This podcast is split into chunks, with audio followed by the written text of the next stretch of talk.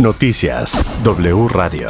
En la Ciudad de México, un juez de control suspendió temporalmente de su cargo como alcaldesa de Cuauhtémoc a Sandra Cuevas. Ella y tres funcionarios de la alcaldía son señalados por la posible comisión de delitos de robo, abuso de autoridad y discriminación, por lo que el juez impuso medidas cautelares. Además de separarse de su cargo, Sandra Cuevas no podrá salir del país y no podrá acercarse a las víctimas.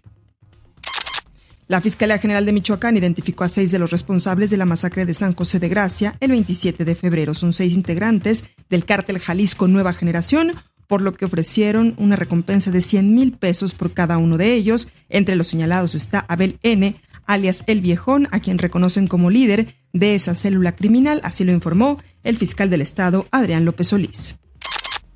Dos personas fallecieron, otras ocho resultaron con lesiones tras la explosión de un tanque de gas en el Hotel Cool Beach en Playa del Carmen, Quintana Roo. Así lo confirmó César Flores, director de Protección Civil de Playa del Carmen. Los heridos fueron llevados al Hospital General de Solidaridad.